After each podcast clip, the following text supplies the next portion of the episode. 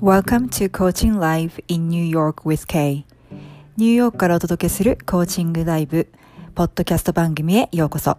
私が番組ホストのコーチ K です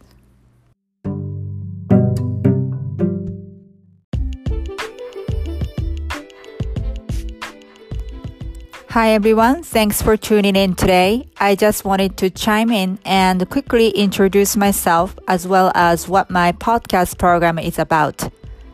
はい、皆さん、本日もチャンネルを合わせていただきましてありがとうございます。この番組では1998年よりニューヨークに在住しております私、コーチ K がシナリオなしのコーチングセッションを公開して皆さんにもっとコーチングを身近に感じていただくための番組作りをしております。また、えー、私のコーチング体験者、世界各国で活躍するコーチ仲間や、様々な分野で活躍されている方々をゲストにお招きして、皆さんが壁にぶつかった時のヒントとなるようなお話をお伺いしたり、私のソロエピソードでは、人生のステージが変わる時や、物事がうまくいってない時に突破口となるような考え方、ワークなどもお伝えしていきます。生活クオリティ向上コーチ、夢の実現が加速する環境デザイナーとして、キャリア、起業、人間関係、グローバルパブリックスピーキング、ライティング、海外、英語、フィットネス、美容、メイク、ファッション、本の世界、スピリチュアルな世界と目標達成率100%の実績から皆さんをサポートしております。またほぼ毎回番組の終わりには日本人の英語が上達するためのアドバイスもしております。番組についてのご質問やリクエストを受け付けておりますので、えー、私のインスタグラムのアカウントの DM もしくは番組の概要欄に貼り付けております私のウェブサイトのお問い合わせフォームからぜひご質問リクエストをお寄せください。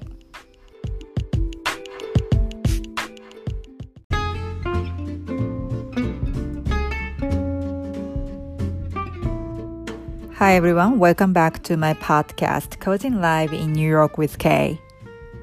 So today is the last half of my coaching session number four with Kozue. Last week, Kozue and I talked about how she can let go of control. Let go of fears by letting go of control, so to speak. This week, we're going to come up with some experiments and uh, new territory she can enter into in her relationship environment to practice and let go of control She's going to play a lot of games where she has no control over the results. Then we are moving into the next environment, physical environment, that is. Every environment has a pattern and recurring activity, and the physical environment is no exception. We're going to start with scanning her study room today. はい、皆さん、こんにちは。 えー、今日は、えー、小勢さんとのコーチングセッションナンバー4の後半戦となります。えー、前回ですね、えっ、ー、と、コントロールを手放すこと、えー、コントロール、結果を手放すこと、えー、のお話を小勢さんとしたんですけれども、えー、今回はそのコントロールを手放す実験、えー、結果に執着しない練習、えー、結果がわからないことをする、えー、つまりはコントロールを手放すことですね。それができる実験についてたくさんお話をしています。えー、そしてついに次の環境に移ります。えー、物理的な環境ですね。フィジカルエンバイメント。で、えっ、と、部屋とか空間にも、え人間関係と同じようにパターンがあるんですね。そして recurring activity、繰り返し行われるアクティビティですね。その空間でっていうのがあります。必ずあるんですね。で、えっ、と、梢さんの今日は書斎スタディルーム、えー、からスキャンを始めていきます。えー、そして梢さんのリニューアルリニューアルゲームにとってそのお部屋がですね、えー、どう役に立っているのか、また我慢していることはあるのか、そして足りないものは何なのか、そういったことから始めていきたいと思います。だからなんかそういう日常で練習ができること実験ができることって何か思いつきますか？うん。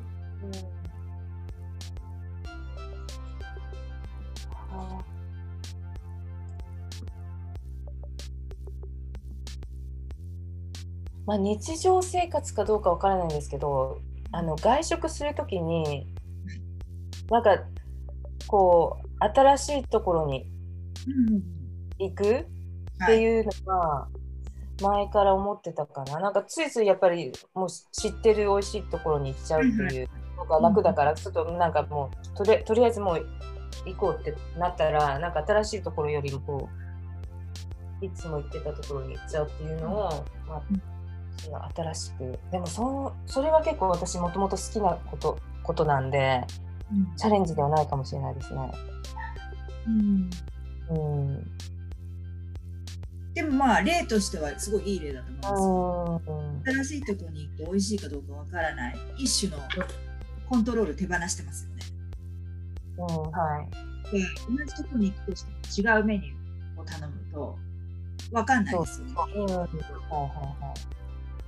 そうそうだからそういう感じそういう路線で考えてみてください。うんはいそれをあの毎日何かそのコントロールできないこと結果がコントロールできないことをうん実現する。で毎日多分同じだとねパラレルシフトはできないですよね。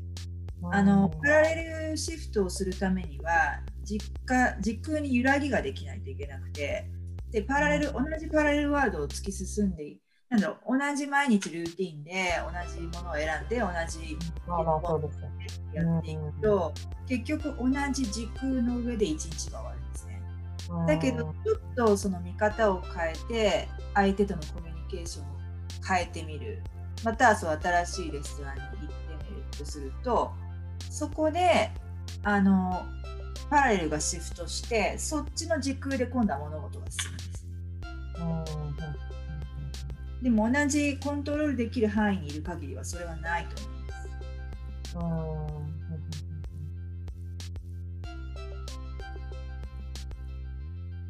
だから、えっと例えば来週1週間を考えてみたときにその、コントロールを手放していく練習としては何かできることリストでき、えっとややれることがリストできますか？いそうですねはどんなことあります例えいえっとね例えば月曜日あうん。のお別れ会みたいなのがあって、ばはいはい。なんかみんなその部署の皆さんでこうわーってねえコロナ禍なのにすごいですよね。やるんですよ。それがそれその時にあこの人と この人の隣にいたらちょっと安心だろうみたいな人は選ばずあえて話したこともないような人。いいんじゃない？それ、そうことですかね。うん、いいんじゃないですか、うんうん。はい。やってみてください。はい。であの重要なのはあのそれでうまくいかなくてもあのはい流すことです。それもだから一種の流す練習。だから淡々とあこれは実験としてねうまくいかなかったはい次みたいな感じのノリで、あのそこでうまくいかなくてがっかりしたり自分をジャッジしたりあの、うんしないことですね。ただそのコントロールの範囲、えー、と自分が結果が分かりきっている、えーゲームをし続けることからし続けることを手放すゲームなんで。うん。そう思って、まあ、練習みたいなはいそういうなんだろうキュリオシティだからなんかジャッジメントじゃなくてキュリオシティでこういうことをしてみたらどんなことが起こるんだろう。こういうのはどうだろうっていうそういう感覚、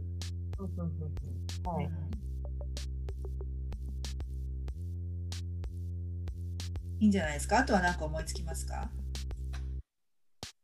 うん。来週で。ですね。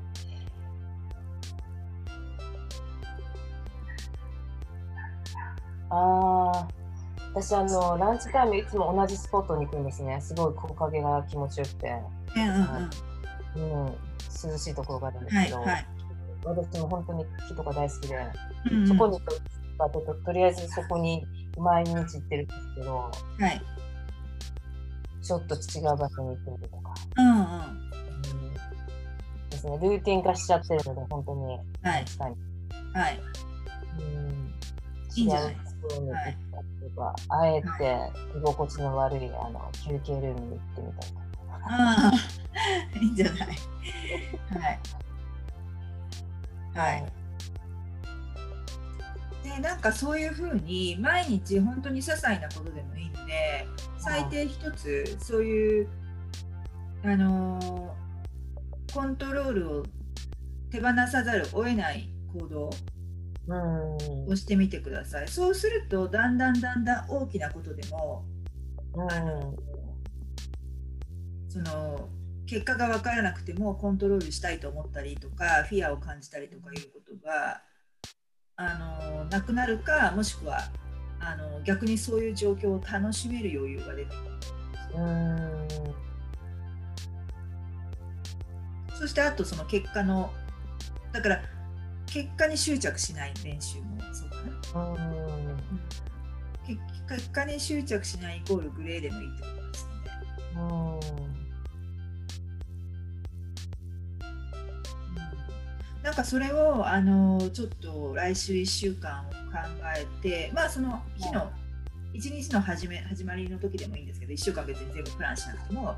なんかその1日が始まる時にあ今日はこれやってみよう実験してみようっていう感じでそう。でそしてその これはコントロールを手放す、えー、そしてフィアと遊ぶって感じ、えー、フィアとどのように戯れながらコントロールを手放して結果にこだわらない練習なんだっていう、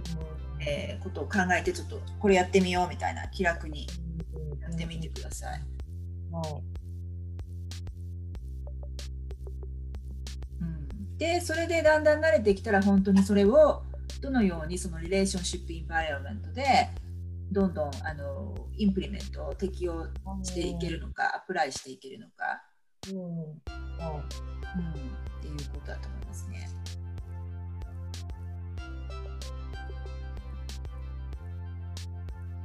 結構ね楽しいですよ。私も結構コントローリングをあの自分でこう結構すごくストラクチャーのある生活が好きで楽だったんで。あの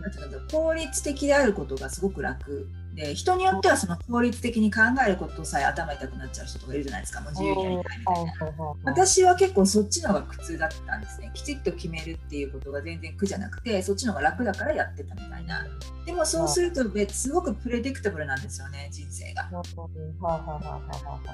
えー、結局そ自分で先にプランして決めて結果が分かってるからやるわけですよね。うん、だけどそれだと全然 playfulness がなくなっちゃうので、うん、最初はでもコントロール外すのは怖かったですけどね、あのその一番いい例として私 to-do list やめたっていうのが自分の人生の中ですごく大きかったですね。うん。今はたまにつけますよ。そのあの やることがたくさんありすぎて。でもどっちかっていうとその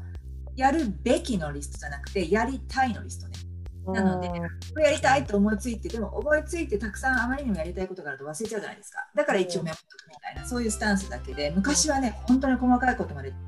あのプライベートでも仕事でも to-do つけてたんですよ。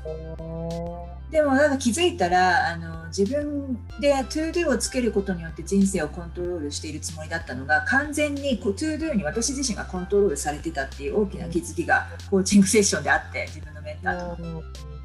で彼女のチャレンジは To Do やめなさいだったんですよね。で最初は私もすごい抵抗してたんですけど。でやめて。でもそのコントロールをしない練習にはすごい良かったですね。うん。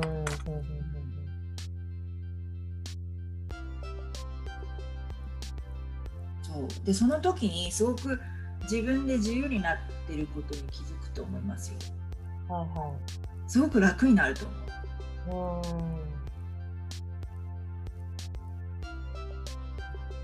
そのまさにそのあの旦那さんのような感じで。うん、と思いますね。それをやってもらうのと、で、本当は、まあ、ちょっと、あのー、実は今日は本当は次のインバイアメントに移りたかったんですけど、まあ、このリレーションシップのこととか、まあ、ちょっと、あの梢さんがチャレンジ、えー、チャレンジを感じていらっしゃるようだったのでもうちょっとその深掘りを今日はしたんですけど、えっとぜあの次回のプレビューということでねあの、まあ、だから来週はその実験をしてもらっていってでえっと次は実際のフィジカルエンバイアメントについてスキャンしたかったんですね。でフィジカルエンバイロメントっていうのは文字通りそのフィジカルで物理的な空間ですよね。で実はその物理的な空間っていうのも私たちにすごく強烈なあのインパクトっていうか影響を与えていてその物理的でその物体ってものは喋らないけれども、必ず私たちに語りかけてきてるものがあったりそれが比喩であってもね。例えば、そのまあ今はねデジデジタルであの整理してる人も多いと思いますけどそのたくさんのペーパーワークが机の上に積んであったりなんかどこ引き出しに乱雑に入ってたりする、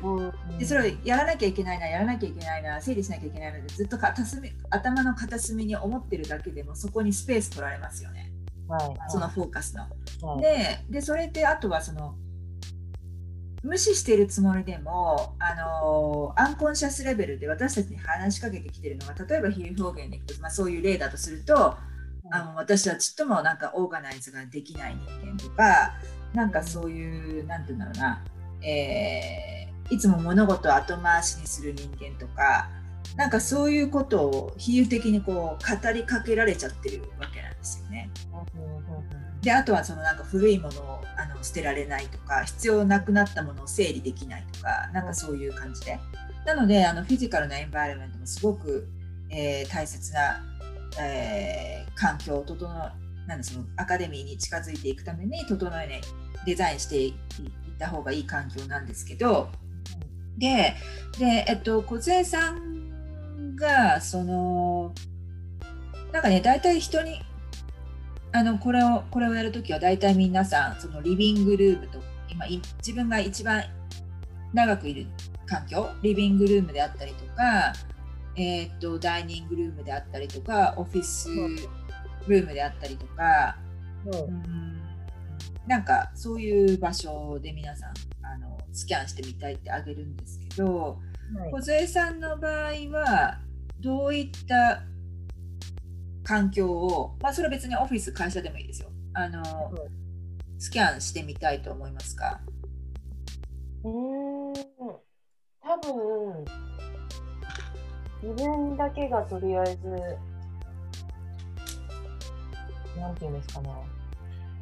うん。なんかやっぱりあの2人で暮らしているとキッチンとかリビングとか、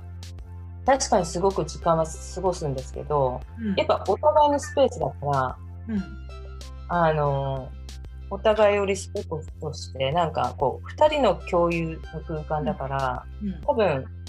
彼のきちんとした感じがすごく反映されているのでなんか私だけの環境ではないんですよね。その。うんだからシンプルに行くんだったら私が今ここにいるこの部屋はには私のものしかないので、うん、この部屋がいいかなっていうそれはどういうどういう部屋とお呼びしたらいいですか？えっとね一応スタディルームとしてキープしてたんですけど、えーはい、あのクーラーがあるからあの夏の間はベッドルームにもなるんですよ。あいそうそうそう。うん、でもその間はなんかもうクーラーなくても寝れるからってことで私はここに寝てるんですね。うんうんうん、だからこの私のものしかないあはいはい。もうすぐちょっと今度やってくる、引っ越してくるかもしれない。やってけなきゃいけないから。なるほど。うん、まあじゃあスタディルーム書斎っていうか。スタディルームで、ちっベッドルームみたい。な、ね。はいかりました。あとは別にあの共有されてる空間でもいいですけどね、だから梢さんが思うその一番あの今の生活の中で影響を受けている空間で言うとしたら今おっしゃった書斎っていうかスタディルームのほかにあとじゃあ他他2つ挙げるとしたらどういう空間があります？ああ、だからキッチン私結構使うんで、キッチンとビールかな、キッチンともう一つなんですか？すいません。リビング、うん、でもリビング、リビングあんまりこだわりないんですよね。うん、バルコニーかな？私結構バルコニー。なるほど。はい、わ、はい、かりました。はい。で、えっと、この、まあ、書斎からやるとしても、えーと、それぞれエンバイロメンタルスキャンをしていくわけなんですけど、はい、えーと、ちょっと今日じゃあ最初の方だけやりますけどじゃあ書斎で言うと、はい、えーと、やっぱりあのフィジカルな物理的な環境でもそのリカーリングアクティビティっていうかあるんですね。その環境にはパターンがあって前も言いましたけども、はい、絶対人間関係もそうだし、フィジカルな環境にもパターンってあって、はい、で、えっ、ー、とスタディルームでその、はい、繰り返し、えっ、ー、と何が起こってますかっていうかどういうアクティビティを そこでされてるっていうのはありますか？パターンが。あのですね私あのデスクの上を全部こう何もない必要最低限なものにしたいっていう欲求があるんですね。すごい好きですじゃないですか。はいはい。うんうん、だけどこれどこに置けばいいんだろうな的なものがちょいちょい、うん、あの アキュメートしている感じですかね。うんうんうんえ主にどういう、あのー、アクティビティをされてるんですかそこでは？あここではえー、っとですねこの机に座るときはそうなんかそのパソコンを使ったり、はい、あとその英語のレッスンが始まったりしたときはそのレッスンのプランを立てたりとか、うん、ちょっとした仕事の関係でも使ったりはする。はい、あと本。本も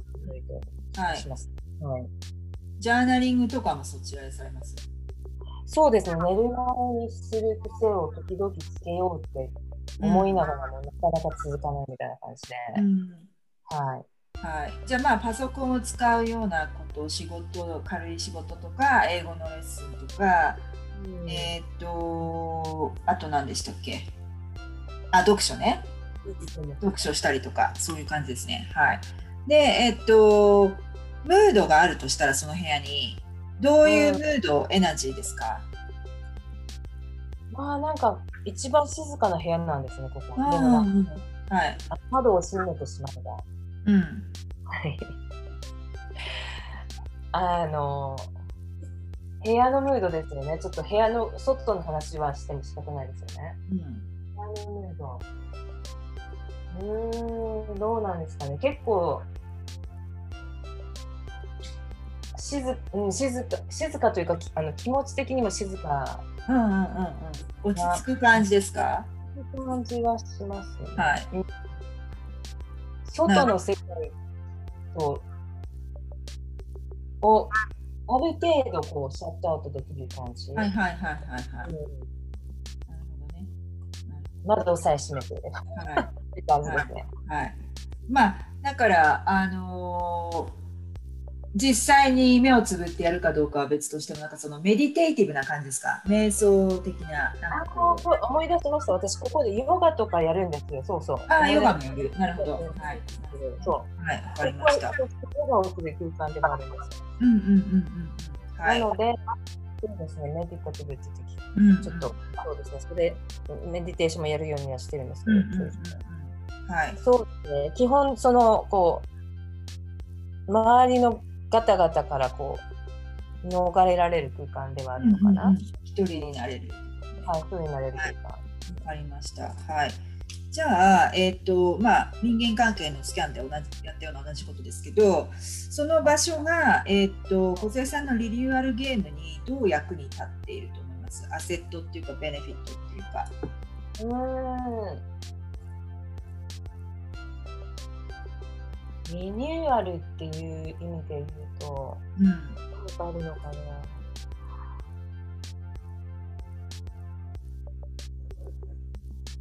まあなんだかんだこの読書とかそのパソコンで情報とかを得たりするときに、うん、なんかこう自分のと向か向き合いたくなった時というか、ね、向き合わなきゃいけないんじゃないかなみたいな感じになった時に、この部屋にいる。うんうんうん、だから自分に戻れる感じがするから、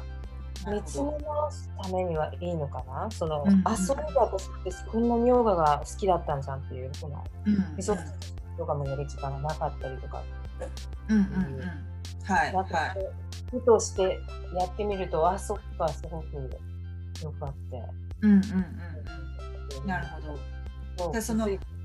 ああなるほどね。なんかそのじゃあ自分に立ち返ることを思い出させてくれる部屋っていうか、うん、あそういう感じですかね。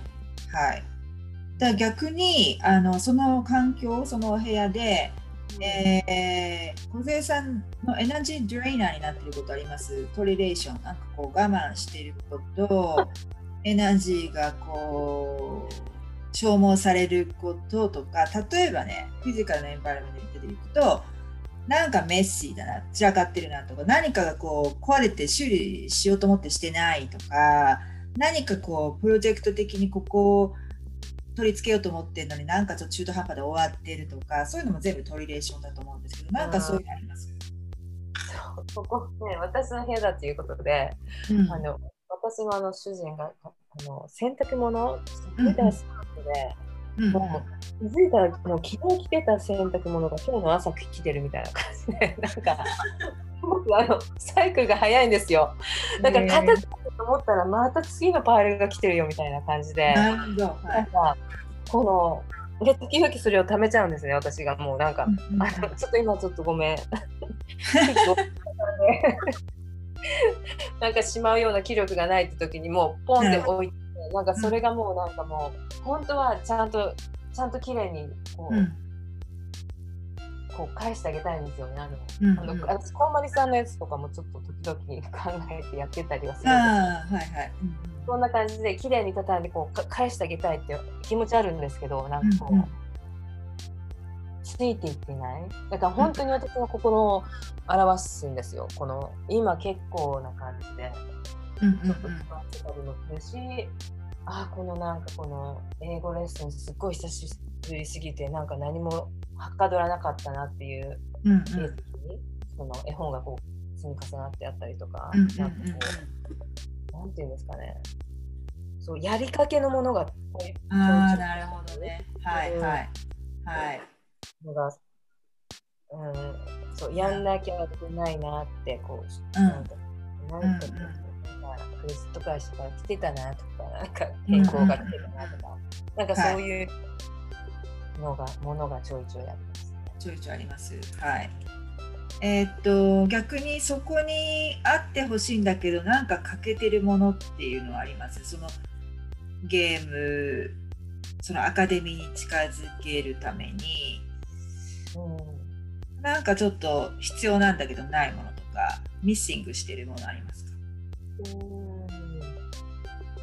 本当だったら私ここにプランツあの観葉植物欲しいんですね、うん、はいはい。だけどなんか多分この部屋そこまで気が入ってこないまあ、とにかくなんか私が私がなんか観葉植物をこうケアしようとするとなんか枯れ枯れたりとかあんまり上手じゃないですよ、うん、だからついつい彼に頼ってしまって、うんうん、私はただ見て楽しむ人だからやっぱり自分の部屋の空間だから自分でケアしていくのがるのかなっていう感じで、なんか取り込めてはないけど、本当はあったら嬉しいかな。うんうんうんうん。ルゲームがどうとかっていうより、まあ、緑が好きなんで、はいはいはい。この部屋から緑が全く見えないので、うん、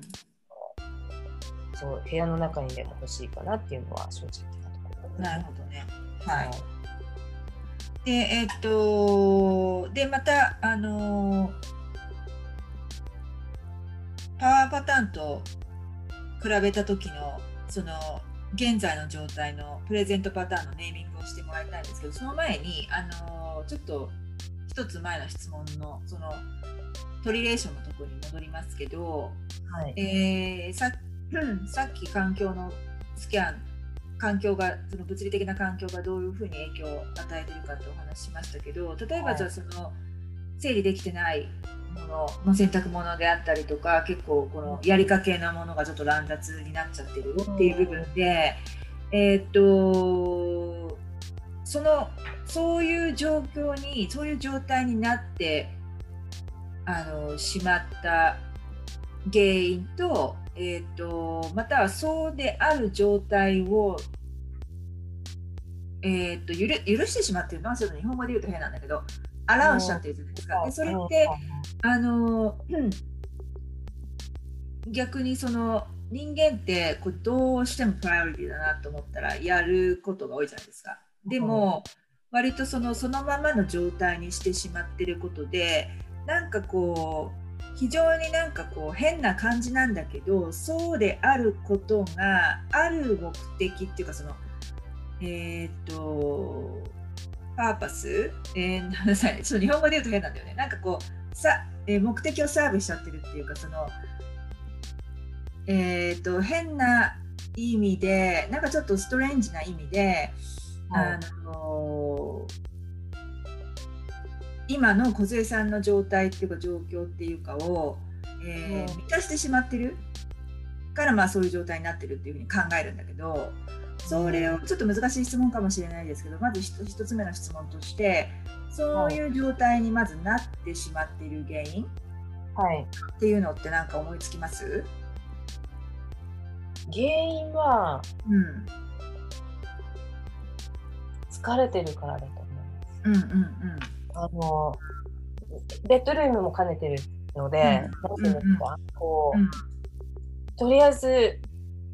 まあ日本式なんであの布団を敷くっていう形で、あの、うんうん、やってるんですけど、うん、あのその布団を敷くにはその洗濯物をどけなきゃいけないんですよ。だから、洗濯物をこうしまったりしているよりは睡眠時間を確保したい。なるほど、はい、っていうなんかこう疲れうんですね。今今今で言うのはそうですね。昨日のあでもその前にやっとけばよかったんだよなっていう話、うん、だから後回しにする性格ですから嫌なことは。そのムードにならないとできないことって本当に私多くてあのそのコーチングセッションのあのまとめの関してもそうなんですけど、セッションのとか見るときとかすっごいなんかこう書く気分だったんですよ。だから、うわーって入ってなんかできるんですけど、うんうん、なんかなんかすっごい筆不になる時が来るんですね。あの、誰にも連絡取りたくないみたいな、こう取りたくないという、なんかこう、ちょっと気力がないっていう、時がやってくるんですよ。そういうのと同じですごい私片付けたいっていうその衝動に駆られた時はすごい勢いで片付けてもうなんかショールームみたいな感じになるんですね。ででもそういう気分じゃない時はなんかもうあもうなんか義義務でやってるチョアになってしまう。うんうんうんうんうん。うん。なんかそうだからその自分のムムードがその一定してないのかな？その、うんうんうん片付けたい気持ちと片付けたくない時の気持ち。はいはいはい。なるほど、ね、今片付けれなかった時の、うんうんはいはい、の余韻があるのじゃない？うんうんうんなるほどね。はい。うん、で、えっ、ー、と、まあ、ご自分で今分析されたように、その、うん、ムードの、えー、まあ、これ誰しもあると思うんですけどね、その程度の差はあるかもしれない。そのムードの、えっ、ー、と、えっ、と、村っていうか、えー、まあ、そういう極端さっていうかね、なんかそういうところが、まあ、現れてるっていう感じなんですかね、多分ね。そうですね。うんなるほど。で、えっ、ー、と、まあだからその、やりかけの、まあ、洗濯物だけじゃなくてもやりかけのものがあるっていうのもそんな感じですか？やるときはやるけど、そうムードにならないとやらないという。そう、はい、カーブギリギリもう本当に締め切りだから、やるやるしかないでしょっていう時じゃないと。なんか例えばそういうものとかをその部屋に入った時目にするときに、はい、何か感じてるものはありますか？その自分に訴えかけてくる部分、まあ訴えかけてくるというか普通にこうあなんか なんかこう落ち着かない感じはありますね、この、こうでちょっととりあえずちょっとこの揃えてみたりはするんですけど、はいはい、すぐ作ることはすぐやろうとはしてみるんですけど、うんうんうん、なんかそうですねこの、うん、なんか面倒くさい面倒くさい面倒くさいなって思ったんですよね。うんうんうんだから両両方の気持ちがありますね。片付けたい気持ち、あ、でも面倒くさいっていう、そのなんかこう、その間に挟まれてるこの、うんうんうんうん、両方にこう葛藤葛藤こうまではいかないですけど、そう、うんうん、まあ、怒ってると思います。うんうん、そは片付けたいんですよ。ただ、うん、なんか今はやる気力がないぞっていう感じ。うんうんうんうんうん。なるほどね。はい。でももしかしたらすごい本当にこれ本当に in some strange way で本当に言葉通りなんですけど、はい、なんか今の話聞いててそれってなんかもしかしたらあの逆にそのその葛藤をして葛藤までいかなくてもそうなっているでもそれでもしかしたら、えっと、ゲームにある意味あのサーブあのベネフィットになっているとしたらねいるとしたらそれってあの白黒じゃなくてグレーで OK の練習なのかなちょっとだけ思ったんですよ。ああ完璧にしなくていいよっていう。そうそうそうそうそうそう。うんうん。だからそれでも OK になるっていうかでも今はまあ片付けなきゃっていう気持ちがあってもまあ面倒くさいからいいやっていう。なんかそこででも葛藤しちゃってるってことは結局そのメンタル的なフォーカスがそこに取られてしまってる部分もあるじゃないですか。うん、でも完全にでも別にね家が散らかってても OK ってそういう意味じゃないんだけどその、うん、なんて言うんだろうな、えー、それが気にならなくなったら多分まあこういうのでも別にいいかなっていうだからそのムードにならなきゃやらないっていうことはムードにならないくてもやらやらないといけないっていうその相反するそのべきがあるからそう思うわけですよね。うん、難しいけどなんかその辺のその辺が全部つながってるのかなって今話を聞いてて思いました。うん、じゃあこの続きはまあ次回やりたいと思うんですけど、まあ、だからその状況で、まあ、今度その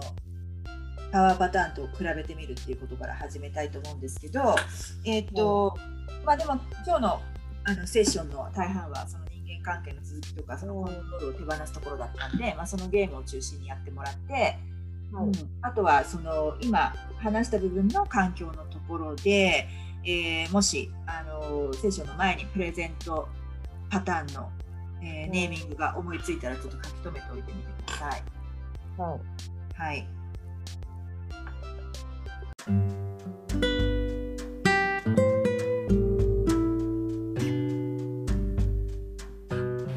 はい。ということで、今回のエピソードはいかがだったでしょうか、えー、もし共感していただけたり、えー、ためになった、または何か気づきがあったという方は、えー、ぜひ配信登録と、えー、高評価、レビューボタンを押してくださいね、えー。そしてお友達にもシェアしていただけると嬉しいです。えー、生活全般を相乗効果で一気に向上させたい方、特定のエリアの目標を必ず達成したい方、現状を変えたい方、毎日を今より楽しく生きたいけれども、どこから始めたらよいかわからない方、えー、私、高知系と二人三脚で一緒に新しい景色を見に行きませんか？えー、無料体験セッションのお申し込みは、えー、番組の概要欄に、えー、リンクを載せておりますので、えー、ぜひそちらをご覧ください。え、そして今、え、自分らしく生きる7つの秘訣の無料冊子もプレゼントしております。え、そちらも合わせて、え、番組の概要欄をご覧ください。え、それではまた、ポッドキャストでお会いいたしましょう。コーチ K でした。Thank you so much for stopping by and sticking to the end of the show today. I hope you really enjoyed today's episode and come back and see me again in another episode. I can't wait to see you then. Bye.